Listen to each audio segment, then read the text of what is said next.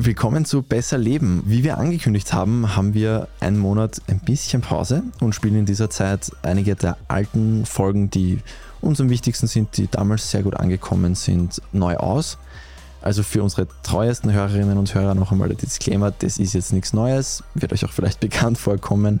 Für die anderen gibt es heute die Folge zum Thema Schlaf. Haben wir Professor Ingo Vize interviewt damals und wir beziehen uns, zumindest ich beziehe mich auch ständig drüber in den aktuelleren Folgen. Deswegen haben wir uns gedacht, jetzt gibt es das einmal frisch. Viel Spaß mit der Folge.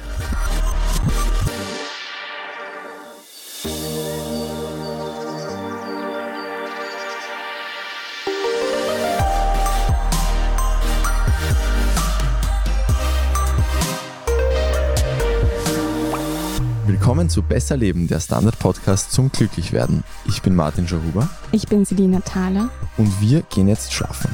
Es geht heute nämlich um das wichtigste Thema von allen, etwas, das jeder von uns hoffentlich acht Stunden am Tag macht. Wir haben uns da gedacht, wir brauchen einen, der sich wirklich, wirklich, wirklich gut auskennt. Und deshalb haben wir mit Professor Ingo Vize gesprochen. Er ist Schlafmediziner und leitet das interdisziplinäre Schlafmedizinische Zentrum an der Charité in Berlin. Und er berät zum Beispiel zum Thema Schlaf etwa die Tänzer des Staatsballetts in Berlin oder das Olympiateam der Leichtathleten in Deutschland. Er hat uns erklärt, warum wir Schlaf brauchen und warum es extrem gefährlich ist, so wenig zu schlafen, wie es die meisten von uns tun. Herr Vize, wann haben Sie denn zuletzt schlecht geschlafen? Kann ich Ihnen sagen, vorgestern Nacht. Und wieso?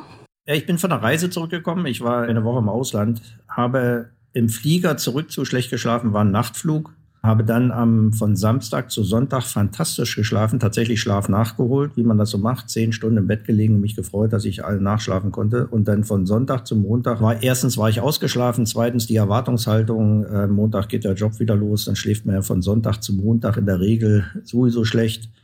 Und das in der Summe hat ausgemacht, äh, dass ich äh, an dieser Nacht tatsächlich nur auf geschätzt vier, fünf Stunden Schlaf kam. Wofür brauchen wir Schlaf überhaupt? Es ist ja eigentlich was wahnsinnig Unpraktisches. ja, sehen Sie, deswegen bin ich Schlafmediziner und, und kümmere mich außerhalb der Medizin um den Schlaf, ja, um, um genau solche Vorurteile zu vermeiden, dass es was Unpraktisches ist. Schlaf ist was, was Schönes, was Geniales. Schlaf hält uns jung. Ähm, das Gehirn braucht den Schlaf, der ganze Körper braucht den Schlaf. Wenn wir nicht schlafen würden, dann würden wir wahrscheinlich auch, wenn man sagt immer, ein Drittel des Lebens verschläft man. Ich würde sagen, wenn wir nicht schlafen, dann würden wir ein Drittel weniger leben. Mhm. Der Körper muss sich regenerieren. Also wir sind generell kein Perpetuum mobile, ja. Selbst das Herz, was das ganze Leben lang schlägt, schlägt, schlägt ja im Schlaf auch etwas langsamer. Äh, genauso wie die Atmung etwas langsamer ist. Also das Ganze macht Sinn und letztendlich den Schlaf gebracht hat uns unser Gehirn. Hätten wir, hätten wir keine Anhäufung von Nervenzellen, wie, wie es im Tierreich Einzeller oder kleine Lebewesen ja noch gibt, dann hätten wir keinen Schlaf. Eine der Thesen, warum das so ist und, und einfach eigentlich auch die einfachste ist, wir können 16 Stunden, also die Wachzeit, neue Informationen aufnehmen. Das schafft das Gehirn die Informationen irgendwie zu verarbeiten ähm, und erstmal aufzunehmen. Aber dann brauchen wir die folgenden acht Stunden, um diese Informationen zu speichern, zu sortieren, zu verwerfen. Also für das Gedächtnis ist der Schlaf immanent wichtig. Und wir wissen auch heute, der Schlaf säubert auch das Gehirn. Wir brauchen die sieben, acht Stunden Schlaf, damit alle Stoffwechselprodukte, die sich am Tage durch die hohe Denkleistung, sage ich mal so, oder Gehirnleistung angesammelt haben, die müssen aus dem Gehirn ausgeschwemmt werden und genau das passiert in der Nacht. Also fürs Gedächtnis und für die Säuberung des Gehirns. Das sind aus heutiger Sicht die zwei wichtigsten Funktionen des Schlafes. Und dann vielleicht noch eine dritte kurz genannt, passend zur Covid-Zeit. Das Immunsystem braucht den Schlaf. Schlaf dich gesund, das ist kein Slogan, sondern das ist medizinisch belegt. Oder schlechter Schlaf macht Schnupfen. Das sind alles Slogans, die berechtigt sind und auch noch eine kleine abschließende Episode. Wenn Sie gelesen haben, was Donald Trump für Medikamente bekommen hat, prophylaktisch gegen den Covid-Virus, dann war da Melatonin dabei und Melatonin ist ein schlafförderndes Hormon. Wir wissen heute, dass der gesunde Nachtschlaf wesentlich dazu beiträgt, dass das Immunsystem gestärkt wird. Jetzt haben Sie sehr viele Punkte angesprochen, wieso Schlaf gut ist. Gehen wir mal zum Ursprung, nämlich was macht denn den guten Schlaf aus? Das ist lange Zeit gar nicht richtig definiert gewesen. Ähm, vor zwei Jahren haben sich die amerikanischen Schlafexperten mal einmal zusammengesetzt und haben definiert, was guter Schlaf ist, was die Länge des Schlafes betrifft. Und das ist relativ einfach. Ab dem, sagen wir mal, 30. Lebensjahr braucht jeder von uns siebeneinhalb, acht Stunden Schlaf, über 24 Stunden gesehen. Dann leben wir gesund. Zwischen 20 und 30 sind es noch etwas mehr, achteinhalb, neun Stunden und, und unter 20-Jährige sollten generell noch neun oder mehr Stunden schlafen, was ja, was ja kaum noch passiert. Aber das ist die gesunde Schlafmenge. Nummer eins und das, das zweite Kriterium für guten Schlaf ist die Schlafqualität, also welche Schlafstadien, in welcher Proportion habe ich nachts. Und das wissen wir, äh, weiß wahrscheinlich jeder oder hat es schon mal gehört, dass der Tiefschlaf das gesündeste Schlafstadium ist. Davon brauchen wir so ein Sechstel der Nacht, 10 bis 15 Prozent im Tiefschlaf. Ein Viertel der Nacht, 20 bis 25 Prozent sollten wir träumen. Und der Rest der Nacht ist der mitteltiefe Schlaf, ganz wenig oberflächlich. Wenn so der Schlaf verteilt ist, also die Schlafphasen, dann sprechen wir von einem gesunden Schlaf. Also Schlafqualität anhand der Schlafstadien und die entsprechende Schlaflänge machen aus, ob wir gesund schlafen, ja oder nein. Woher weiß ich denn, was für mich die richtige Zeit zum Schlafen gehen und dann letztlich auch zum Aufstehen ist? Natürlich hat jeder eine andere Schlafqualität und übrigens, wenn man den Schlaf nachts misst und die Wellen analysiert, dann ist das wie ein Fingerprint. Also das ist schon sehr, sehr konstant, was da nachts im Gehirn abläuft und sehr individuell unterschiedlich. Aber was die Einschlafzeit betrifft, kann man tatsächlich sagen, grundsätzlich gibt es ein Zeitfenster, wann man ins Bett gehen sollte. Das gilt für 70 Prozent aller Schläfer zwischen 22 und 24 Uhr, also vor Mitternacht. 30 Prozent der Schläfer sind vielleicht Lerchen, also gehen gern eher ins Bett, 21 Uhr, 22 Uhr, vor allem ältere Personen. Und die Eulen, was eher die Jüngeren sind, die später ins Bett gehen, die gehen dann eben mal tatsächlich um 24 oder 1 Uhr ins Bett. Den gesündesten und den qualitativ besten Schlaf, den holt man sich, und das ist eine Faustregel, wenn man vor Mitternacht ins Bett geht. Diejenigen, die äh, keine Normaltypen sind, sondern tatsächlich Lerche oder Eule bleiben im Erwachsenenalter, den würde natürlich zugutekommen, wenn der Arbeitgeber zum Beispiel Gleitarbeitszeit zulässt. Ja, also solche Leute sollte man, die sollte man ihren Rhythmus leben lassen und dann eher die Zeit nutzen, wo sie tatsächlich aktiv sein können. Mhm. Kann man auch zu viel schlafen? Ja, man kann zu viel schlafen. Also die gesunde Schlafmenge sind siebeneinhalb, acht Stunden. Angenommen, ich habe Zeit zum Schlafen, brauche eigentlich gar keinen Schlaf nachholen und nehme mir vor, zehn Stunden im Bett zu liegen dann werde ich mit Sicherheit nach sieben, acht Stunden wach und schaue auf meinen Wecker und sage, ach, heute kann ich ja noch im Bett liegen und möchte überhaupt mal noch lange schlafen und bleib noch zwei, drei Stunden im Bett liegen. Das, was ich an Schlaf in der neunten, zehnten Stunde habe, das ist oberflächlich, mitteltief und nicht mehr erholsam. Also die Gefahr ist, dass man sich tatsächlich den erholsamen Schlaf kaputt macht durch das ein, zwei Stunden zu lange Dösen. Nicht neun oder zehn oder elf Stunden im Bett liegen. Das macht überhaupt keinen Sinn. Man ist nach siebeneinhalb, acht Stunden ausgeschlafen.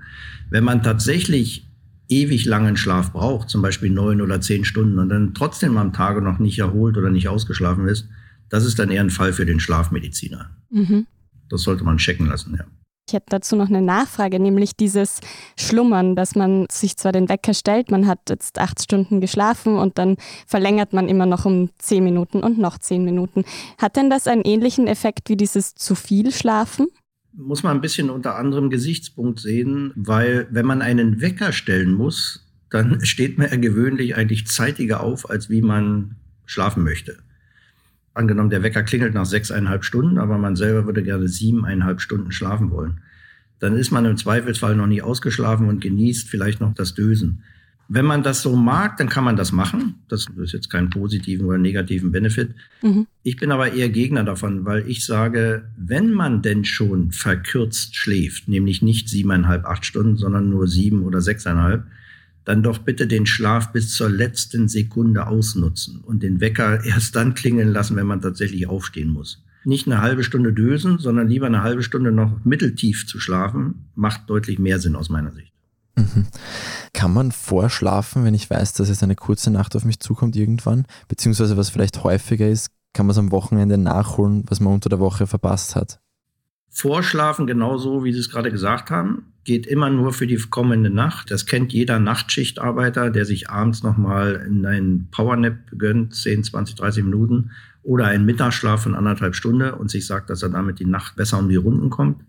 Das geht. Oder wenn man nachts auf die Autobahn in den Urlaub fahren will, dann tatsächlich abends vorschlafen.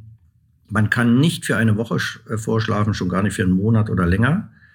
Nachschlafen ist etwas anders. Man kann eine Nacht schlecht geschlafen, kann man die nächste Nacht den Schlaf nachholen.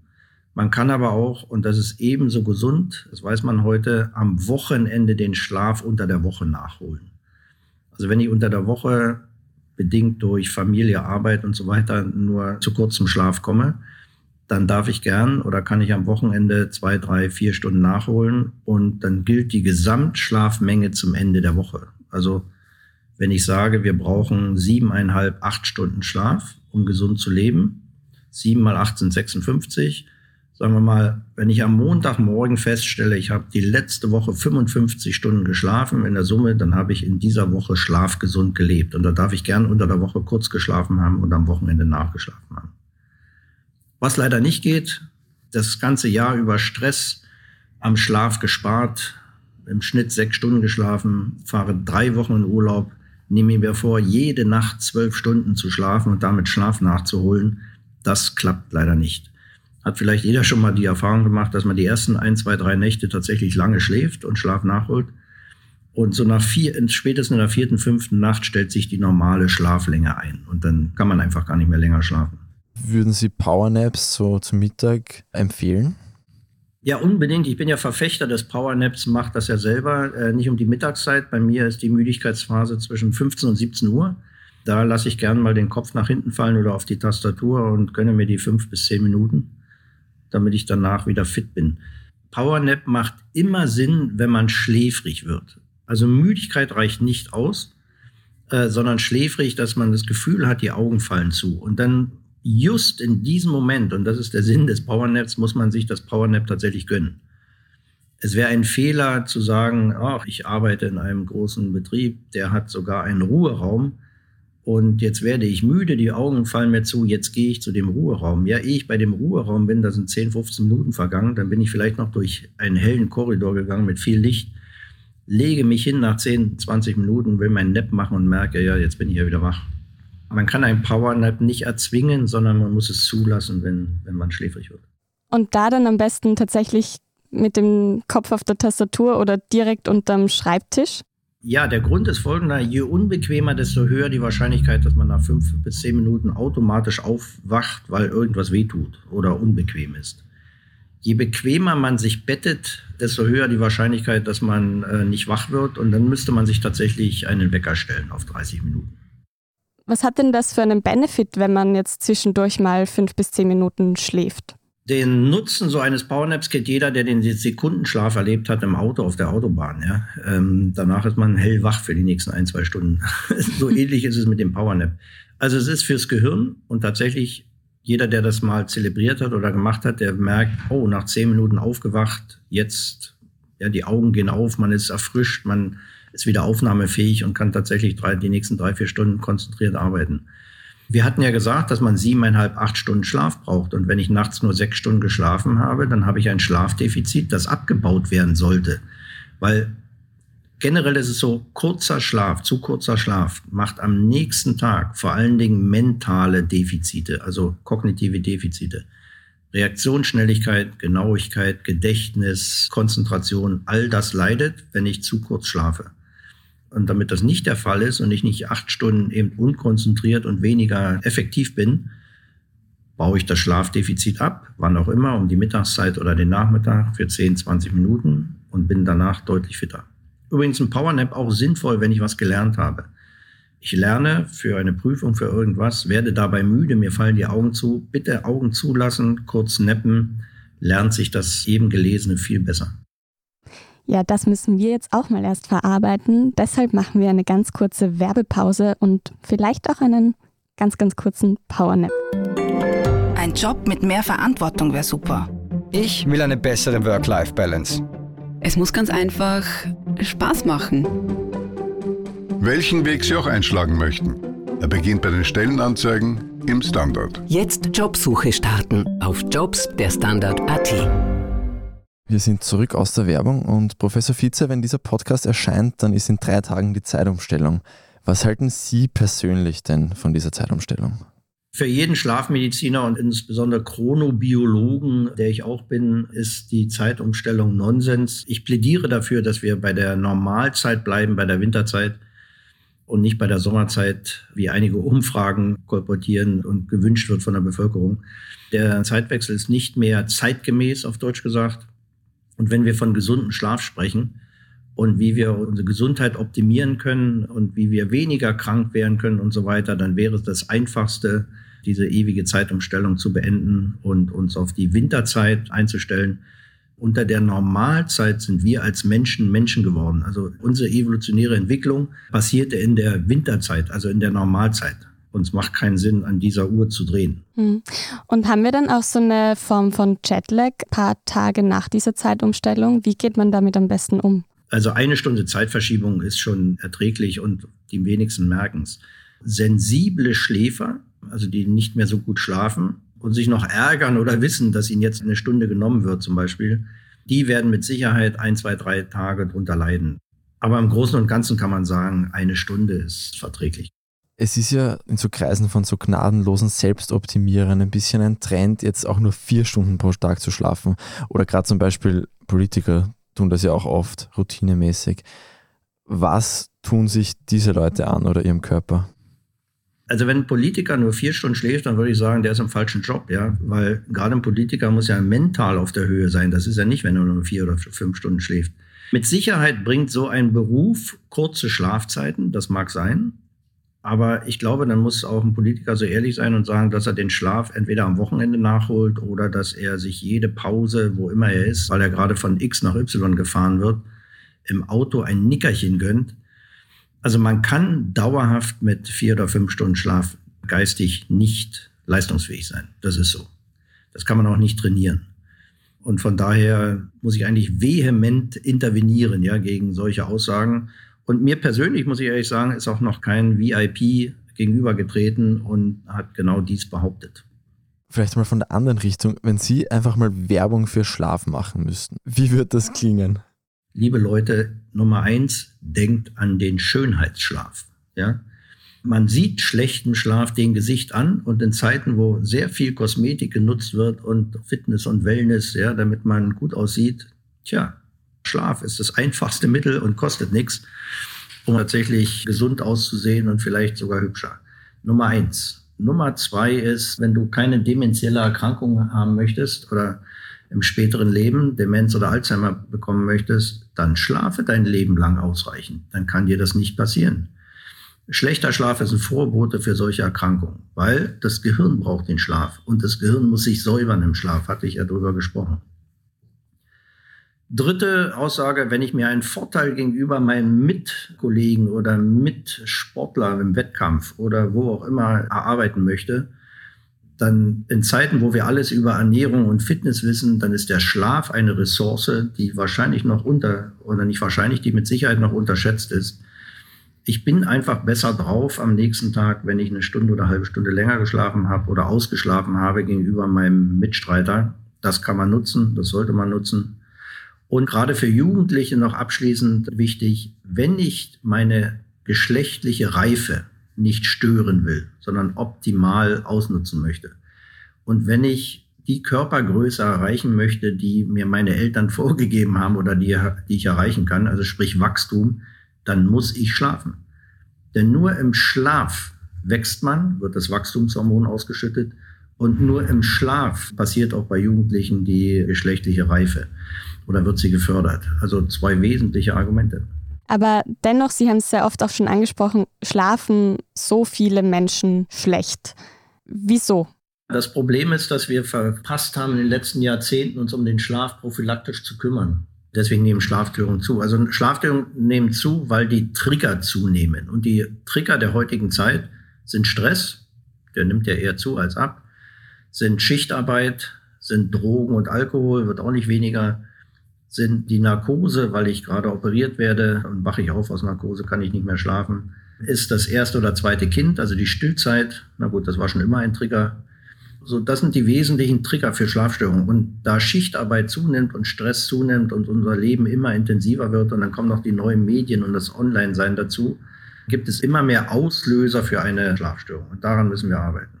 Vielleicht abschließend noch so als kleinen Leitfaden, was braucht es denn für ein Setting für idealen Schlaf, der dann auch wirklich erholsam ist? Wann soll ich meinen letzten Kaffee trinken? Wie soll das Schlafzimmer ausschauen? Zunächst als erstes ein Votum für alle, die gut schlafen. Gute Schläfer, äh, begnadete Schläfer wissen gar nicht, worüber wir hier im Podcast geredet haben. ähm, die sagen sich, ich kann überall schlafen, ich kann bei Licht schlafen, ich kann hart oder weich schlafen, stört mich alles nicht. Da sage ich nur Chapeau, Gratulation. Gesunder Schläfer braucht über Schlaf tatsächlich nicht nachdenken. Jeder, der aber ein sensibler Schläfer ist, sozusagen Prinzessin auf der Erbse oder schon schlafgestört, der sollte darauf achten, was man tun kann für einen gesunden Schlaf. Und zusammengefasst wäre das tatsächlich, dass man nach 17, 18 Uhr keine koffeinhaltigen Getränke mehr zu sich nimmt, dass man zwei bis drei Stunden vor dem Zubettgehen seine letzte große Mahlzeit hatte, dass man eine halbe Stunde vor dem Schlafengehen ein Schlafritual anwendet, also Lesen, Hörbuch, Radio, TV, ein geniales Einschlafmittel für viele. Klar sollen sie tunlichst vermeiden, einen Screen zehn Zentimeter vor die Augen zu halten, mit dem Partner unterhalten, was auch immer. Alles ist erlaubt, was entspannt, dass man bequem schläft, dass man dunkel schläft, dass man ein leises Zimmer hat und nicht neben sich einen schnarchenden Partner zum Beispiel, dass man zeitig genug ins Bett geht, um auf so Schlaflänge von sechs, sieben, siebeneinhalb Stunden zu kommen und dass man natürlich nachts offline ist und nicht Internet oder per Mobile zu erreichen ist, weil das allein den Schlaf schon stört, diese Erreichbarkeit, dann hat man eigentlich schon viel getan, um eine annähernd geruhsame Nacht zu vollbringen. Wenn es nicht klappt mit Einschlafen, kann man nachhelfen? Ist quasi der Schlafmittelschlaf gleich viel wert wie der organische? Man muss nachhelfen. Also wenn man dauerhaft und dauerhaft meine ich jetzt tatsächlich über Monate oder Jahre schlecht schläft, dann hat man eine Schlafstörung. Eine Schlafstörung ist eine chronische Erkrankung. Es macht überhaupt keinen Sinn, eine chronische Erkrankung zu hüten. Ja, es gibt keine andere Erkrankung auf dieser Welt, wo man sagt, die therapiere ich einfach nicht, die lasse ich da vor sich hin vegetieren. Nein, eine chronische Insomnie oder chronische Schlafstörung gilt es zu behandeln. Da haben wir im Moment nur Schlafmittel, das ist richtig. Der Schlaf mit Schlafmittel, und da ist egal welche Schlafmittel, das kann das Baldrian sein, das kann auch eine starke Schlaftablette sein, wenn er denn besser wird, ist immer besser als der schlechte Schlaf ohne Tablette. Natürlich, wenn man eine Tablette nimmt, dann in Betreuung eines Schlafmediziners, weil wenn die Tablette schon nicht die Schlafqualität deutlich bessern kann, sie kann aber im Wesentlichen immer, wenn sie anschlägt, die Schlaflänge optimieren oder verlängern. Also einmal Schlaf für alle verschreiben. Vielen herzlichen Dank, Herr Vize, für Ihre Ausführungen. Alles klar, viel Erfolg. Und einen schönen Tag und dann eine gute Nacht. Gleichfalls, gleichfalls. Tschüss. Gut, also ganz kurz zusammengefasst. Schlaf schützt uns vor extrem vielen Krankheiten. Es ist auch wichtig, dass man dafür ein Ritual hat, dass man gut schläft, dass man täglich macht. Und ja, was ich ganz wichtig auch fand, ist, dass Leute, die wenig schlafen, nicht zwingend mehr vom Leben haben. Ja, und ich glaube, das ist eine Fehleinschätzung, der relativ viele Leute aufsitzen. Zumindest ich habe das auch gemacht. Falls euch das heute gefallen hat, bitte abonniert uns doch auf Apple Podcasts, auf Spotify, wo auch immer ihr sonst Podcast hört. Und gebt uns doch bitte eine 5-Sterne-Bewertung und empfehlt uns weiter an eure Freunde, die auch Podcasts hören. Falls jemand noch Fragen hat oder Themenempfehlungen, schreibt uns unter besserleben.derstandard.at, also besserleben zusammengeschrieben at derstandard.at. Wir hören uns dann nächste Woche. Wir gehen jetzt einmal schlafen und wünschen eine gute Nacht. Gute Nacht.